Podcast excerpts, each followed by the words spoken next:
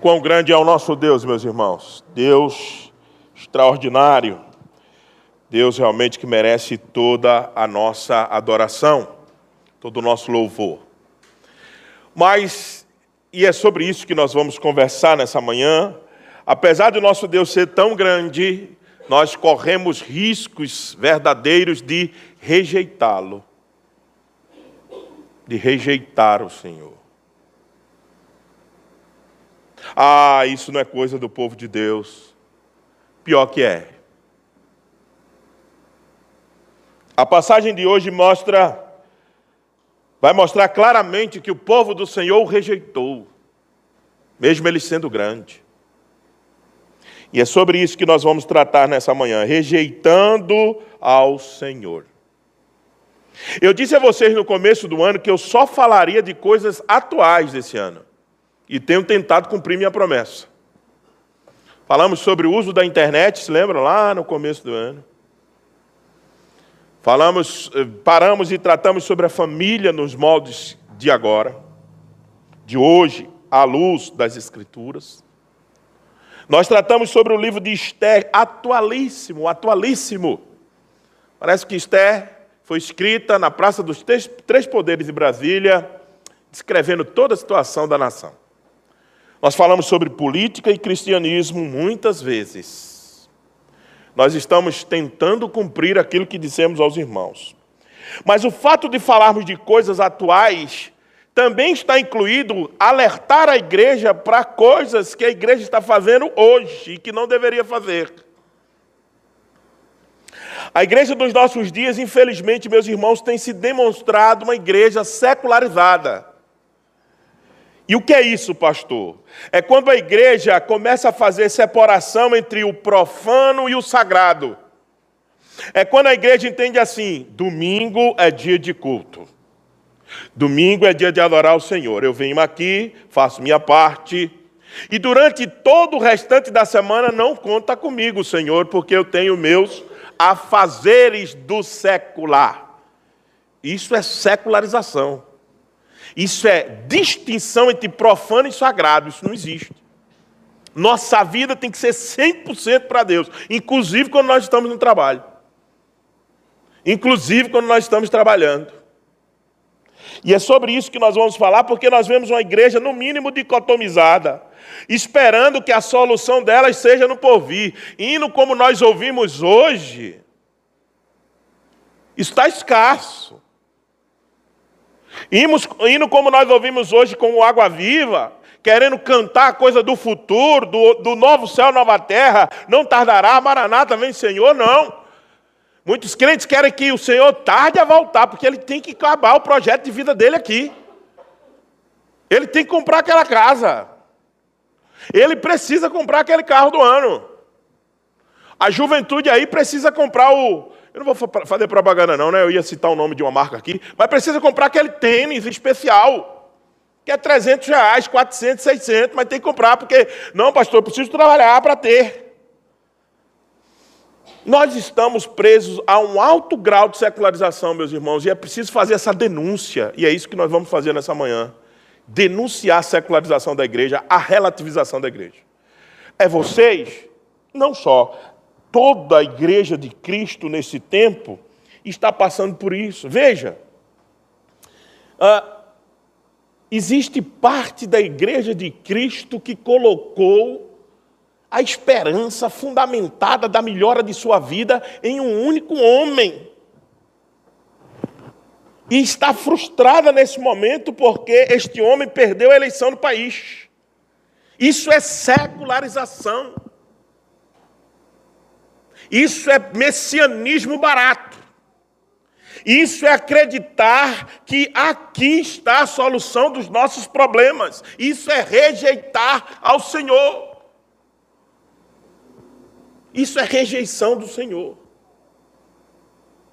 Então é sobre isso que nós vamos tratar nessa manhã, cumprindo o que eu disse para a igreja, que seria atual. Só falaria de coisas do tempo presente. E é sobre isso que nós vamos fazer nessa manhã. Então, abra sua Bíblia, 1 Samuel, capítulo 8, e vamos voltar àquele caso Se lembra que o povo de Deus rejeitou o Senhor e preferiu Saul. Queria um rei humano, porque queria imitar as outras nações. Vamos lá. 1 Samuel capítulo 8, verso 1. Ah, eu vou expor todo o capítulo, mas eu queria fazer de forma para ganharmos tempo, ler apenas os cinco primeiros versos e depois a gente vai expondo o restante. Então, 1 Samuel, capítulo 8, verso 1 ao 5.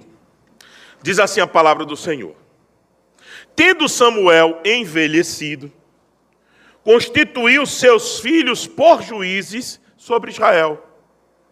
O primogênito chamava Joel, e o segundo, Abias e foram juízes em Berseba. Porém, seus filhos não andaram pelos caminhos dele, antes se inclinaram à avareza e aceitaram subornos, e per perverteram o direito. Então os anciões, todos de Israel, se congregaram e vieram a Samuel em Ramá, a Ramar, e lhe disseram: Vê, já estás velho, vê, Vê, já estás velho. Olha, Samuel, presta atenção. Já estás velho. E teus filhos não andam pelos teus caminhos. Constitui-nos, pois, agora um rei sobre nós, para que nos governe como o tem todas as nações. Nós queremos, Samuel, ser igual a todas as nações. Nós queremos ter um rei, Samuel.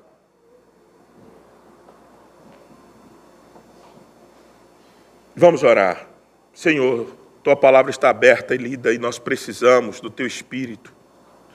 Espírito Santo, venha sobre nós e em nós nos instrua com a tua palavra. Senhor Jesus, interceda por nós junto ao Pai. Ó Trindade Santa, se apiede, fale conosco e nos ajude a sair daqui de maneira diferente. É a nossa oração, no nome de Jesus. Amém. Como é que nós percebemos que estamos rejeitando ao Senhor? Quando nós vamos sucumbindo a alguns ismos que existem no nosso meio.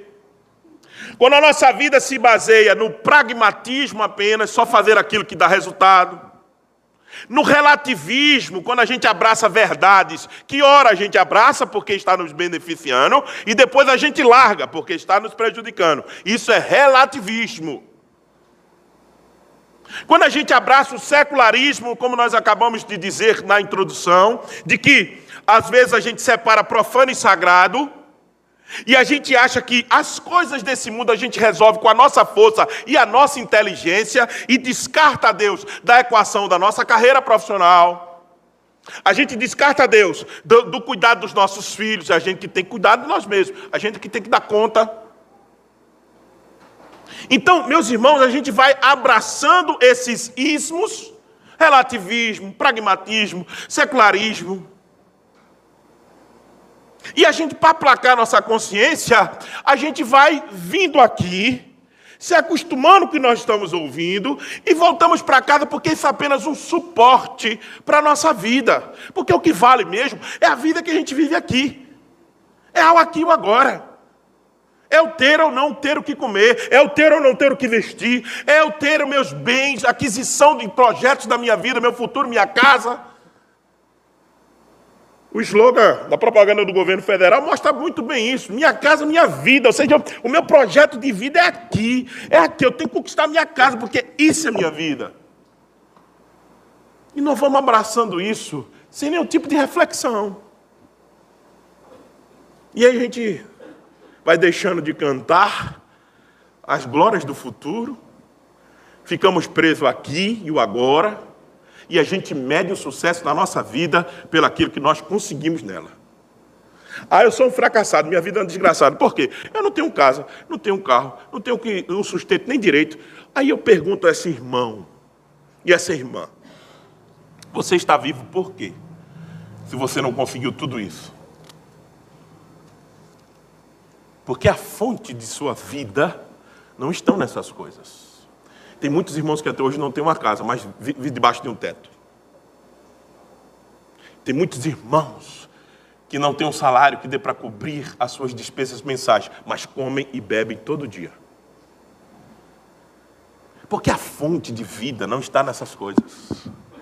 A fonte de vida está no Senhor que mandará corvos. Se ele mandou corvo para alimentar Elias no deserto, se ele diz que o pardal não tem casa e não tem ninho, não ajunta em celeiro e ele dá comida, quanto mais vós ele não abençoará? Porque vós sois o povo de Deus, a raça eleita, o sacerdócio real, os filhos de Deus. Quando a gente perde essa percepção de quem somos, nós vamos rejeitando o Senhor e colocando outras coisas no lugar dele. E isso é sutil, viu? É sutil demais.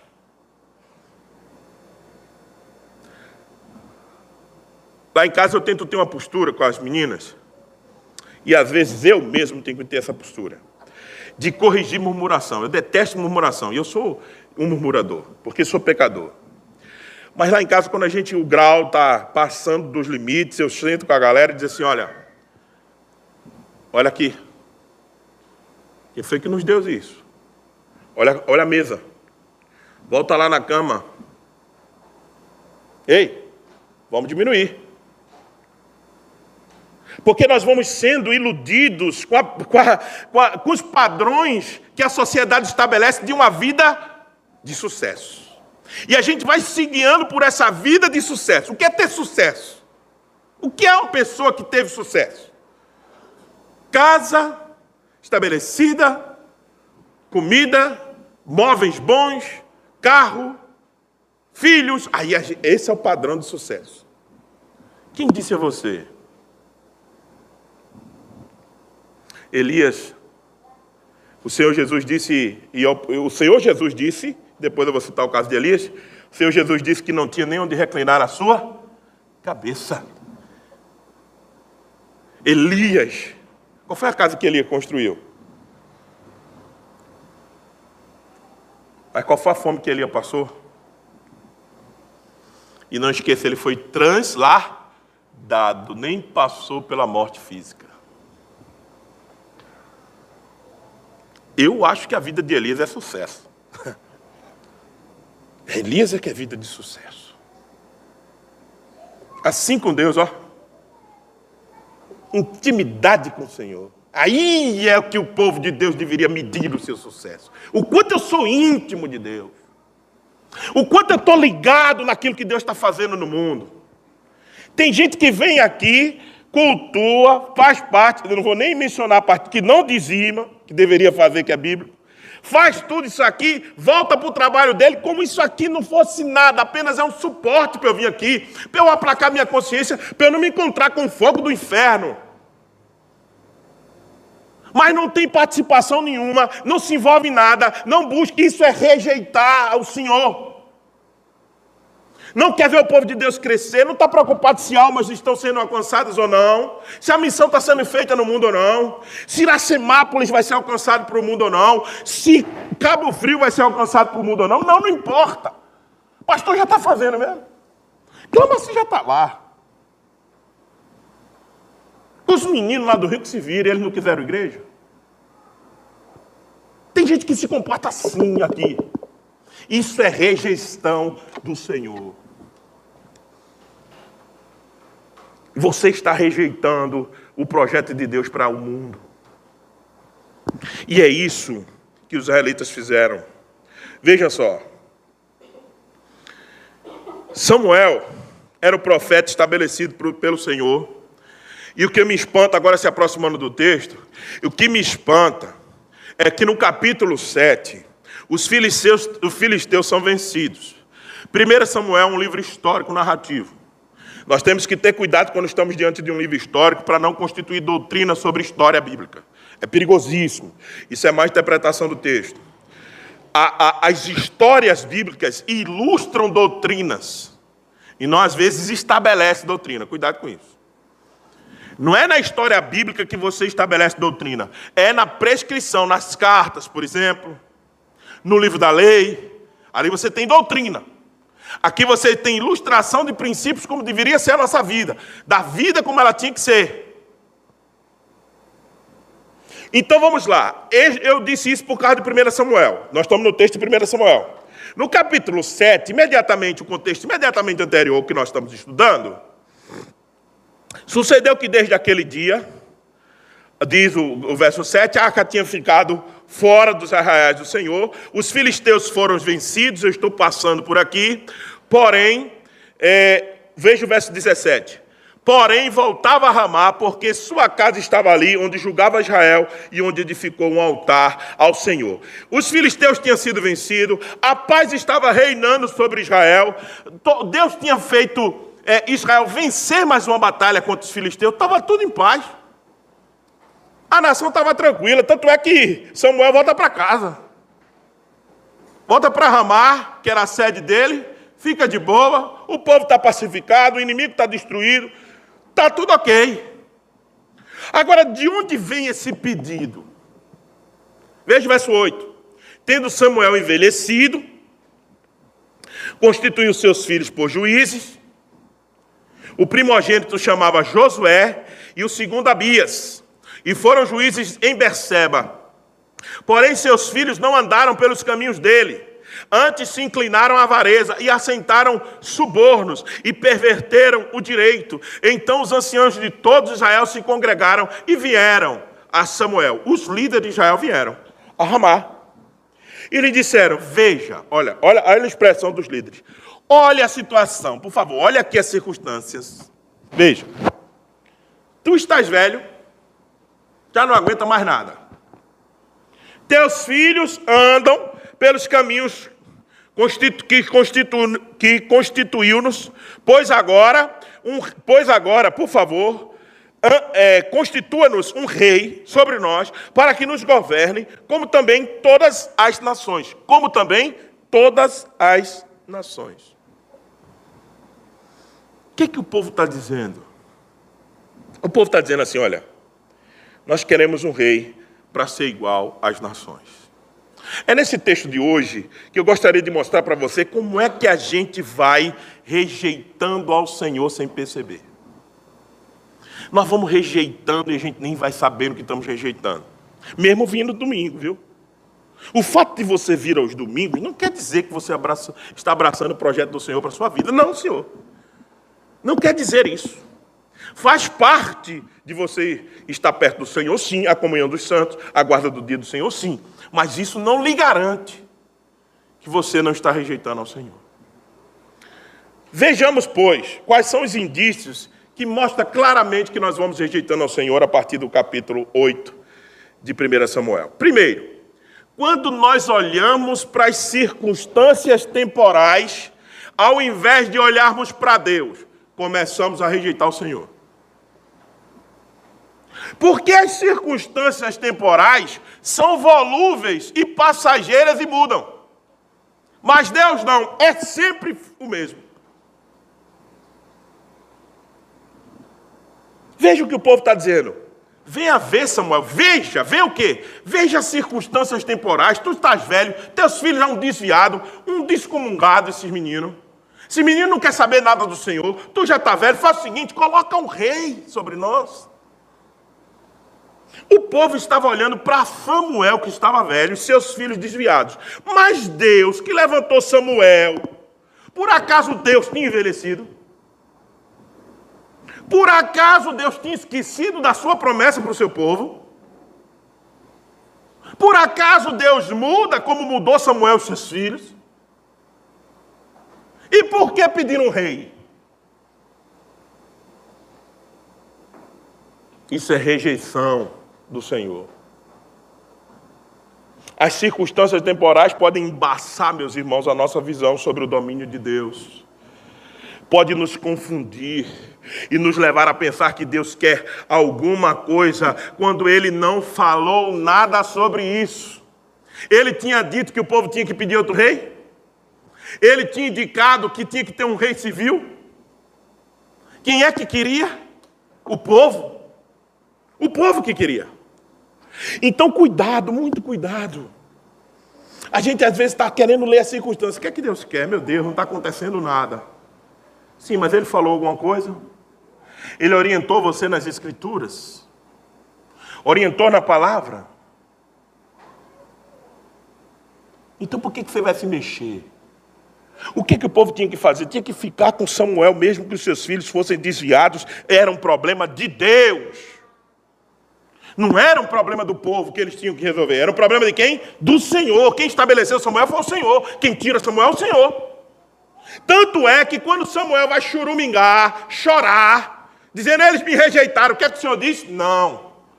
Ele não rejeitou você, não, ele rejeitou a mim. Eles me rejeitaram.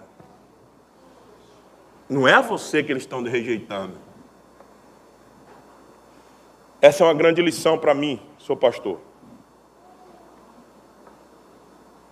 Às vezes eu fico pensando, imaginando, meu Deus, ou minha comunicação está falha, ou eu estou.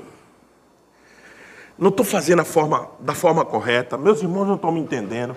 Meu Deus, não é possível que esse grau de desobediência da igreja, com algumas coisas, é, é, é, seja, deve ser a minha comunicação, deve ser a comunicação do conselho. A gente deve estar errando em alguma coisa, a nossa liderança deve estar falha em alguma coisa. Essa é a angústia da liderança da igreja. Mas depois eu paro, respiro e digo assim: não. Meus irmãos do tempo presente não viram nem aquelas manifestações extraordinárias de Israel. Israel rejeita o Senhor. Porque meus irmãos de hoje, eles não estão me rejeitando, eles estão rejeitando o Senhor. Não é a mim o problema de vocês, não é comigo. E nem com o conselho, é com o Senhor. E Deus tratará com o seu povo, como tratou com Israel. Os profetas vão passar, vão embora. Daqui a pouco eu passo. Daqui a pouco outros pastores passam e vão embora. E Deus continuará sendo Deus do seu povo. Então, cuidado quando a gente está olhando para as circunstâncias, porque a forma que você começa a desviar-se é a forma que você começa a rejeitar o Senhor lentamente, você vai se afastando. Você vai se afastando, você vai se cansando, dizendo: Olha, eu não aguento mais a vida de igreja, a vida de igreja é muito trabalhosa, o pastor só vive me cobrando. Cuidado, a rejeição não é contra a igreja, é contra o Senhor. Lembre-se disso. Segundo aspecto, que nós vamos aos poucos deixando, rejeitando o Senhor, é quando nós queremos o que não é para termos. Quando a gente quer uma coisa que não é para a gente ter, pronto, começou o desvio. Veja o que é dito no final do verso 5. Como o tem todas as nações. Nós queremos um rei como tem todas as nações. Agora, a pergunta é: todas as nações é povo do Senhor?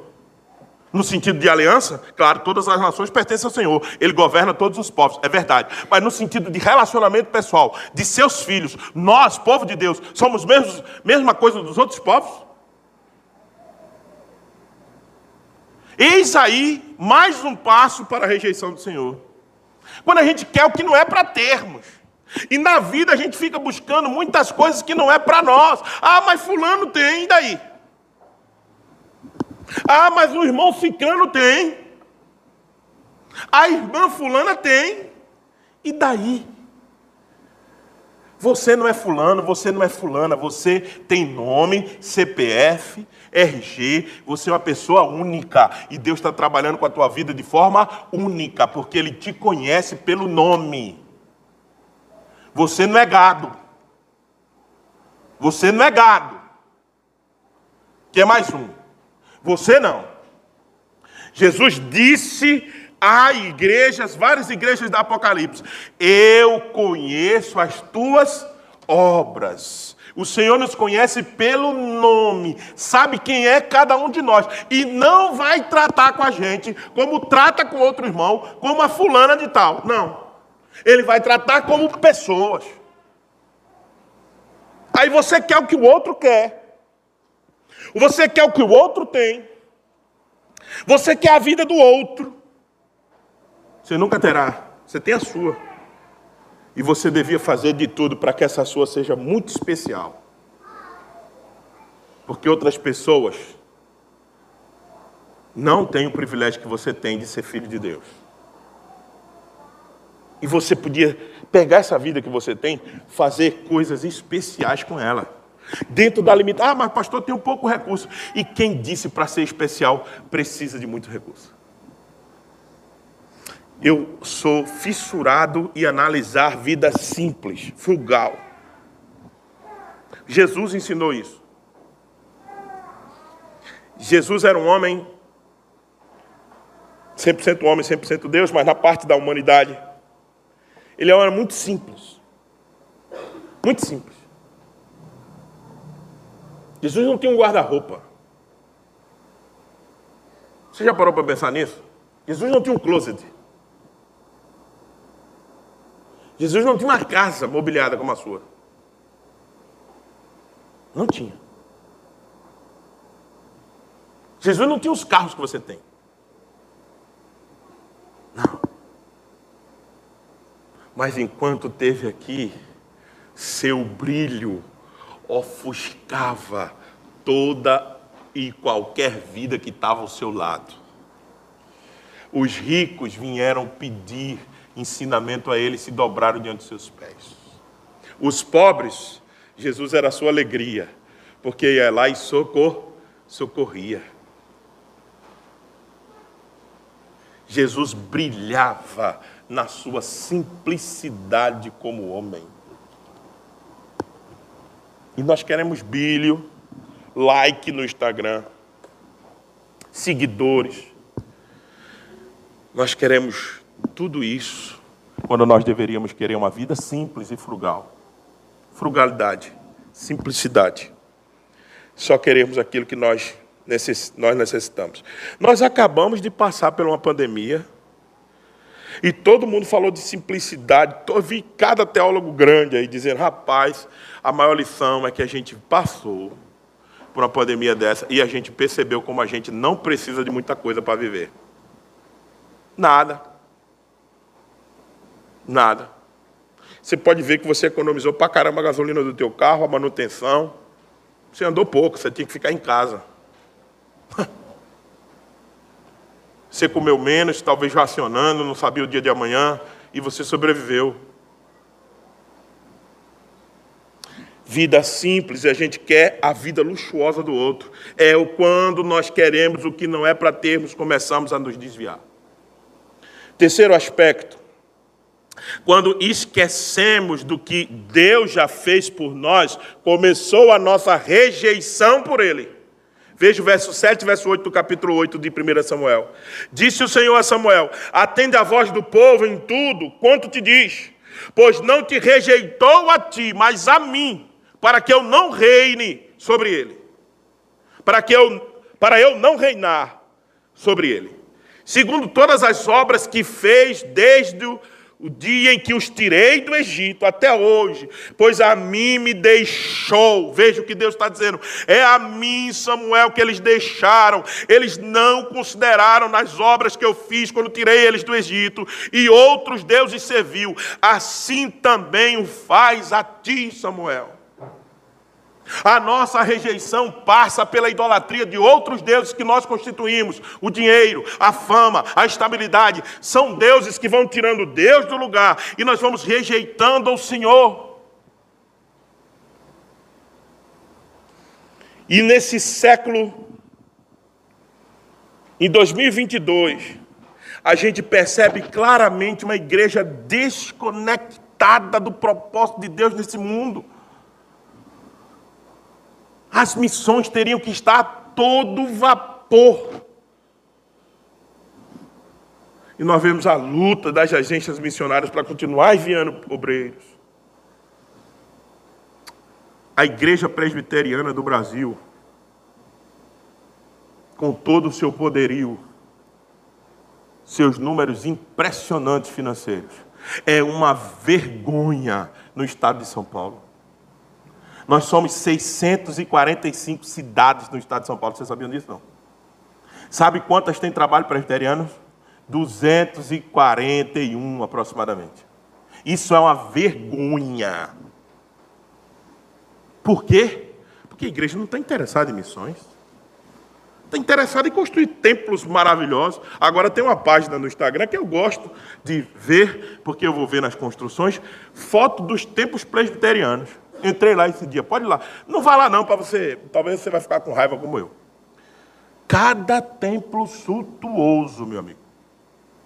Cada um mais bonito do que o outro. Um negócio assim. Até o nosso apareceu. Esses dias, alguém disse: Olha, tiraram a foto de vocês e está lá no templo, lá no Instagram. Eles vão caçando, né? Na internet, vão alimentando a página. Eu sou contra tempos suntuosos, tempos aconchegantes? Não, desde que tenha capacidade de mantê-los e povo para. Como é que fala? que tem essa necessidade para o povo local, amém. Eu não sou contra. Agora, eu fico olhando para essas coisas e pensando: cadê a missão? Cadê a missão? Fico olhando para isso e dizendo: cadê as 400 cidades que ainda faltam São Paulo? Cadê? Nós estamos tratando de uma, Iracemápolis, perto de Limeira, perto de Rio Claro, perto de Piracicaba, não tem um trabalho presbiteriano forte, é uma vergonha, meus irmãos. É uma vergonha. Porque a igreja está envolvida em secularização. Eu tenho que trabalhar, eu tenho que comprar, eu tenho que gastar. Consumismo. Aí, você quer ser igreja, rejeitando ao seu Deus, você nunca será igreja. Rejeitar Deus, não. Quando a gente esquece do que Deus fez e começa a vidrar em outros deuses, nós estamos rejeitando ao Senhor. Por isso que Deus disse a Samuel: Samuel, calma, eles não rejeitaram você, eles rejeitaram a mim. E por fim, o último aspecto de quando eu rejeito ao Senhor é quando eu parei de ouvir as advertências do Senhor. Quando eu não escuto mais advertência nenhuma. Venho para cá para o culto, o que o pastor falou para mim, tanto faz. O que importa é que eu tenho que vir, minha consciência é placada, vou embora para casa. O que é que eu mudo na segunda-feira? Nada, vou continuar do mesmo jeito. O que a palavra de Deus dá para mim, importa, é, é, me, me pressiona, não importa. A conversa que nós tivemos na Assembleia com, com, com os dízimos e as ofertas, não vai me mudar em nada. Vou continuar na segunda-feira fazendo a mesma coisa, vou continuar não dando. Isso é rejeitar o Senhor Deus. Veja se não é. Veja que tudo é um processo que vai se estabelecendo. Primeiro eu não quero Samuel, os filhos, que é velho. Bota para lá. Depois eu quero um, um, rei igualzinho das outras nações, porque eu quero o que as outras nações têm. Depois Deus diz: Não, então faz o seguinte, Samuel, vai lá onde eles e reza o sermão para eles. Olha o sermão que Samuel rezou. Agora, pois, Atende a sua voz, Samuel. Porém, adverte-os. Olha, o adverte-os. Olha a advertência de Deus. Adverte-os não é de qualquer maneira, não, Samuel. Solenemente. E explica-lhe qual será o direito do rei que houver de reinar sobre ele. Explica tudo para ele, Samuel, por favor. Tá bom. O que é que o senhor quer que eu diga? Referiu Samuel todas as palavras do Senhor ao povo e lhe pedia um rei. E disse: Vamos lá, a partir do verso 11. Vou dizer o que é que o rei tem direito, já que vocês querem. Este será o direito do rei, que houver de reinar sobre vós. Qual? Ele tomará os vossos filhos e os empregará no exercício dos seus carros e com seus cavaleiros para que corra diante deles. E os porá uns por capitões de mil, capitões de cinquenta, outros por lavarem os seus campos e ceifarem as suas mercês, e outros para fabricarem suas armas de guerra e o aparelhamento dos seus carros. Tomará as vossas filhas, isso aí vos filhos, agora as filhas, para perfumistas, cozinheiras e padeiras. Tomará o melhor das vossas lavouras, ou seja, tomará teu filho, tua filha e tomará tua terra das vossas vinhas e dos vossos olivais, e darás os seus servidores. As vossas sementeiras e as vossas vinhas dizimará, o rei dizimará, para dar aos seus oficiais e aos seus servidores. Também tomará os vossos servos, as vossas servas, os vossos melhores jovens, os vossos jumentos, e pregará tudo no seu trabalho. Dizimará o teu rebanho, e vos lhe será por servos. Então naquele dia, clamarei, clamareis por causa do vosso rei que houverdes escolhido, mas o Senhor não vos ouvirá naquele dia. Veja a advertência que Deus está fazendo. Porém, o povo não atentou à voz de Samuel e disse: Não, mas teremos um rei sobre nós, para que sejamos também como as outras nações. O nosso rei poderá governar sair adiante de nós e fazer nossas guerras. Ouvindo, pois, Samuel todas as palavras do povo, as repetiu perante o Senhor. Então disse o Senhor a Samuel: Atende a sua voz e estabelece um rei. Samuel disse aos filhos de Israel: Volte cada um para a sua casa. Isso é loucura, meus irmãos. Meu Deus, a pior coisa, eu digo para minhas filhas, conversando esses dias com Sofia menor, a pior coisa que alguém pode fazer, a pior loucura, é deixar de ouvir as advertências que Deus dá. Por favor, isso é loucura. Vocês estão ouvindo isso aqui? Deus está dizendo o seguinte: eles vão lhe esfoliar, eles, o rei vai te roubar, ele vai tomar tudo que é teu. O povo diz: não, não, não queremos nem saber, queremos esse rei mesmo. A loucura pior que existe no meio do povo de Deus é rejeitar o Senhor de forma determinada, como esse povo fez. É você estar tá dizendo, meus irmãos, por favor, a comunhão dos santos é importante. Aí o domingo a igreja vazia. Meus irmãos, por favor, orar é muito importante, os PGO diminuindo. Meus irmãos, por favor, por favor, estudo bíblico da palavra é muito importante, quinta-feira vazia. Meus irmãos, por favor, o trabalho de evangelização é muito importante. Vamos cuidar mais da evangelização, vamos fazer o que Deus está mandando, gente. Aí, resposta nenhuma. Isso é rejeição do Senhor. Isso é loucura. Preste atenção, isso é loucura o que nós estamos fazendo no dia de hoje como igreja. Rejeitar o Senhor. Você é louco. Ah, pastor, mas a gente não faz isso de propósito. Sim, então ouça a advertência. Ouça a advertência. O povo não ouviu a advertência. O povo disse: não queremos nem saber o que está falando, Samuel. Nós queremos morrer e acabou. Nós queremos ser igual às outras nações. Deus está dizendo: não é para vocês ser igual, vocês têm que ser diferentes. Não, não, não, mas queremos tudo que esse mundo quer dar. Eu quero desfrutar de tudo que aqui tem. Eu quero viajar mesmo, eu quero estourar o dinheiro com viagem, quero comer comidas exóticas, quero conhecer o mundo. E daí, pastor? Qual o problema disso? Não existe pecado em si nessas coisas. Viaje, passeie, desfrute, mas não rejeite o teu Deus quando Ele te chamar para as obras que você precisa fazer, para a viagem, para tudo, e vai fazer o que Ele te chamou a fazer. Porque ou nós entendemos que somos passageiros nesse mundo, e temos uma realidade maior que não tardará Cristo irá voltar. Ou então você faz o seguinte: morra aqui mesmo, fique aqui mesmo, rejeite o Senhor para sempre. E pronto, e, coma e beba e desfruta aqui mesmo, fica aqui mesmo. Peça ao Senhor para nunca lhe levar para o céu. Você morrer aqui mesmo. É loucura. O que a igreja tem vivido nos seus dias é loucura. É distanciamento, é rejeição. E nós estamos botando verniz, porque nós viemos aqui no domingo. Isso é verniz de uma casa que está caindo e você está pintando ela por fora assim, mas a estrutura dela está rompida, toda caída. Aí você passa um vernizinho nela, uma tintazinha, para ninguém, para quando olhar por fora, ver, não, está boa. É isso que a gente faz. Quando a gente só vem aqui e não pratica o que o Senhor manda. Quando a gente não vive o que Deus quer. Não porque você está num projeto novo. Qual é o seu projeto novo? Ah, no novo empreendimento, pastor. Olha, estou no novo empreendimento. Estou virado, estou danado, estou com projetos altíssimos.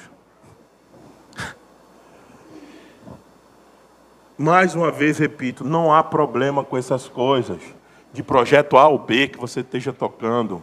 O problema é quando você exclui, rejeita Deus dessa equação de estar com você nesses projetos. Deus não quer que você faça esses projetos para se vê-lo. Deus quer estar com você enquanto você vive os projetos. E para que você viva a sua vida para a glória dele, porque foi isso que ele te criou. O maior exemplo de um servo que não rejeitou o seu Senhor foi o Senhor Jesus Cristo. O Senhor Jesus Cristo, quando a Trindade se reuniu, disse: Quem é que vai salvar? Jesus Cristo, de forma voluntária, disse: Eu vou. E eis o Cordeiro de Deus que tira o pecado do mundo. Ele morreu antes da fundação do mundo. Ele diz o seguinte: diz Paulo sobre a ação de Jesus. Não usurpou o lugar de Deus, antes se humilhou, tomando forma de quê? De homem. Forma humana. Quer ver o nosso Salvador, que você disse vir amar, que você disse seguir? O nosso Salvador não tinha, não tinha projeto de vida para ele, a não ser fazer a vontade do Pai. Não tinha outro projeto de vida. Ele podia dizer assim: não, não, eu não vou não. Ó, manda o Espírito Santo, o senhor faz o seguinte: pega algum desses profetas que o senhor mesmo já. Certo? O senhor já usou, divinifica o cara e manda o cara lá. Eu não vou, eu não vou me humilhar. Primeira coisa, eu não vou pegar essa forma de corpo humano aqui, eu não vou, Senhor. Eu sou Deus com o Senhor, eu, sou, eu pertenço à Trindade. Jesus não fez isso. Jesus disse que o projeto dele era fazer a vontade do seu Pai. Qual é o seu projeto? O que, que você está pensando? Sua carreira profissional? Deixa eu dizer para você, sua carreira profissional não vai, desculpe, a sinceridade, não vai lhe garantir absolutamente nada em termos espirituais. Sua carreira profissional é um meio pelo qual você explora a criação, para que aquilo que você faz, você ganhe o seu sustento, é verdade, mas que glorifique a Deus enquanto você trabalha. Porque o trabalho glorifica o Senhor. É para isso. Sua carreira profissional não é o fim em si mesmo. Ou não é só apenas para você ganhar o dinheiro do final do mês. Não também. É errado também trabalhar só por isso. O certo é nós trabalharmos e pensarmos em tudo, primeiro, para a glória de Deus, e para usar os nossos recursos para a missão do Senhor.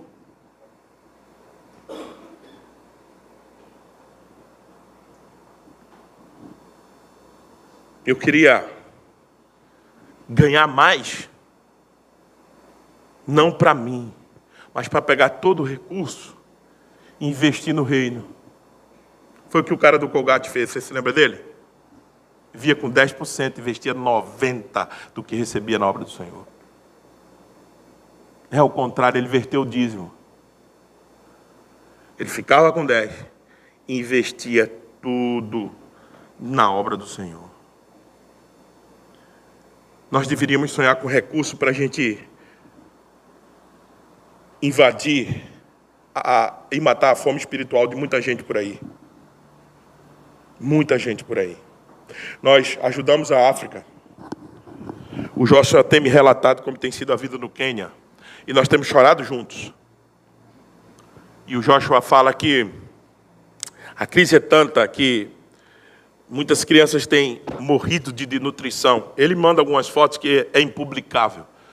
Eu não gosto nem de passar para vocês. E eu queria ter, nós queríamos ter, nós precisamos pensar em ter recursos para isso. Para isso. Agora nós somos no consumista. Essa semana eu abri meu, meu guarda-roupa e doei mais da metade das camisas que eu tinha. Olhei para mim e disse: Que pecador que você é, Sammy. Você tem um corpo e 200 camisas. Claro que eu não tenho 200 camisas, é lógico, né? Não tinha nem onde botar. Mas assim, mas com tanta camisa. Olha, abra lá o seu guarda-roupa e veja. Abra o teu tênis, né? A mulherada não pode abrir o sapato, não pode, né? A bolsa não, a roupa, a laia de bolsa não. Dá para fazer bazar, dá para fazer bazar com o que a gente tem em casa, bazar. Porque nós estamos rejeitando o Senhor, estamos envolvidos no consumismo. Você não entende isso. Celular eu quero novo. Quero da moda. Mas o velhinho passa mensagem, recebe e-mail, está no bankline. Estão dizendo aí que agora, como é que é? A Sofia chegou em casa com esse negócio dizendo que tem um menino na, na escola dela, dizendo que ela precisava de cesta básica. e eu perguntei assim, por que, que ele te falou isso, filha? Ela já rindo, com o azinho de riso dela. Ela dizia assim, é porque eu tenho um iPhone, que a tia deu para ela, né? Eu tenho um iPhone de botão. Você já imaginou onde é que chega isso? Quem tem iPhone de botão, ele tem que estar tá pedindo cesta básica, está pobre. iPhone de botão, veja mesmo. Onde é que isso vai parar, meu irmão? iPhone de botão agora, quem tem iPhone de botão é pobre. Você está entendendo a loucura onde isso está indo, não? Para! Não vai atrás disso, não cai no consumismo, não faz isso, por favor. Porque você nunca vai ter condições de investir no reino de Deus desse jeito, dessa maneira. E você vai estar rejeitando o teu Deus. Como é que a gente faz para parar com tudo isso, pastor? E eu queria encerrar. Primeiro, volte imediatamente a perguntar ao Senhor: Senhor, o que é que o Senhor quer de mim na tua obra? Onde eu posso ser útil? Tenho dito para a Jennifer, ela não está aqui, que está dodói, tá com, foi diagnosticada com Covid. A gente conversa, alguns aconselhamentos tenho feito com ela, discipulado. Eu digo é para ela sempre, ela, ela já sabe da frase. É servir, né, Red? Rev. É servir. Sabe qual é o nosso problema? Sabe por que a gente desconecta de Deus? Porque a gente vai abandonando tudo. Deus te chama para a escola dominical, você entrega a escola dominical. Deus te chama para o ministério louvor, você entrega o ministério louvor. Deus te chama para abençoar lá Iracemato, você passa um tempo depois você quer ir embora. Deus te chama para o presbiterato, você quer entregar o presbiterato. Deus te chama para a diaconia, você quer entregar a diaconia. Onde é que você vai parar com a tua vida cristã? Sabe onde você vai parar? No mundão lá fora, rapaz. Porque quando a gente está aqui servindo, nós estamos conectados com a missão, nós estamos entendendo Deus da missão. Sabe qual vai ser teu paradeiro? Mundo. Mundo. Se envolva, sirva mais. O que é que tem para fazer? É o contrário. Eu vejo gente querendo ir embora. Não, é porque cansei. Fulano me cansou. Tá, mas entenda que fulano te cansa, eu te canso, todo mundo aqui te cansa. Agora, só que quando tu estás aqui, estás protegido. Estás servindo. E quando a gente serve ao Senhor, como fez Samuel, até a sua velhice, você fica conectado com a obra do Senhor. Veja que Samuel sentiu no coração dele a rejeição de Deus, do povo por ele, porque ele entendia o seguinte: meu Deus, eu fiz então um trabalho ruim, porque esse povo está pedindo um rei. Deus diz: Não, Samuel. Deus acalma Samuel. Diz: Não é com você, filho, é contra mim. Mas veja, Samuel está tão ligado na missão, Samuel está tão fazendo a missão, que ele sente pelo povo pedir outro rei. Agora, tem muitas pessoas que no lugar de Samuel diziam, graças a Deus, Senhor, já cumpri meu tempo, acabou-se um ciclo. Eu vejo a pastosada fazer isso, vejo a liderança fazendo isso. Acabou meu ciclo aqui. Acabou mesmo, você quer ir embora. Acabou mesmo, você não aguenta mais. Seja sincero. Porque se acabou, Deus vai te tirar daqui. Agora, se não acabou, se é você que põe um fim nas suas coisas, saiba, você não estará satisfeito em lugar nenhum. E o seu fim é um mundão. Porque você vai quicar de igreja, quicando. Sabe qual é a porta que você vai encontrar? A da rua. Porque você está rejeitando ao Senhor. E você está dizendo que a culpa é a igreja. Não, a culpa é sua. Igreja é igreja. Igreja é torta, cheia de defeito. É igreja. Olha, eu estou andando por aí. Você sabe que o pastor de vocês, pela misericórdia de Deus, tem sido convidado para pregar em todo lugar para Eu chego, é a mesma conversa. Pastorzada me encontra. Heavy, o negócio está pesado, né? todo lugar. Eu digo, rapaz, eu pensei que era só em Novo Mundo. Não, em todo lugar. Igreja é a mesma aqui, no centro, no outro bairro, em Iracema. É a mesma coisa, é a mesma coisa, igreja em todo lugar, é a mesma coisa. Não muda. Aquela pouquinho gente segurando a, a peteca, 15, 10, eh, no, no, universo de mil é, é 10, 20, segurando, no universo de 100 é 5, 6. Mesma coisa, igreja não. Mesma coisa. Aí você diz, não, vou sair daqui para ir para ali. Mesma coisa você vai encontrar lá, mesma realidade. Então a igreja é isso, é o corpo de Cristo sendo melhorado. Mas é aqui que Deus nos protege, é aqui que Deus ordena a bênção, é aqui que a gente trabalha para não rejeitar o Senhor.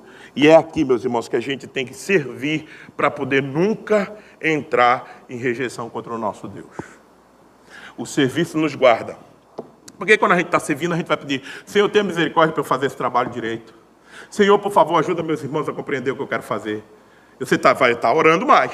Você está olhando para a missão. Você está olhando para a necessidade. Porque você está servindo. Quando você deixa de servir, você desconecta de Deus, você ora menos e você não contribui com a missão. Sirva, sirva. Você que serve para lavar o, o, o, limpar o chão da igreja, não interessa o banco, sirva. Eu estou aqui, eu quero servir. O que, é que eu posso fazer? Sirva. Sirva aqui dentro, sirva lá fora, sirva na tua vizinhança e você vai ver quanto cada vez mais o Senhor vai se revelando grande na sua vida, como se revelou na vida de Samuel e também se revelou na vida do povo, mesmo com a rejeição que o povo teve do Senhor. Então, que Deus nos ajude, meus irmãos. Que Deus seja gracioso conosco e nos dê a condição de servi-lo ao invés de rejeitá-lo. Amém? Vamos orar enquanto os diáconos posicionam a mesa. Obrigado, Senhor. Obrigado por tua palavra e por tua advertência nessa manhã a nós, porque aos poucos nós vamos, sem nem perceber, Pai, rejeitando o Senhor. Nós vamos se envolvendo com as coisas deste, dessa sociedade e nós vamos consumindo, consumindo, consumindo. E por isso temos que trabalhar mais e mais e mais para pagar nossas contas entramos num ritmo alucinante, cansado. Ficamos, ó Deus, presos nesta bola de neve, de dívidas e trabalho, e vamos nos esquecendo de quem é o Senhor, Pai. Ó Deus, precisamos de tão pouco para viver. Ajuda a gente, Senhor. Ajuda a gente a compreender isso e que agora a imagem da Santa Ceia do Senhor não saia da nossa vida. Porque é ela que diz que o Senhor morreu por nós e que nós temos uma vida eterna e não essa daqui apenas. Que a gente não seja secularizado a esse ponto, Senhor. Em nome de Jesus. Amém.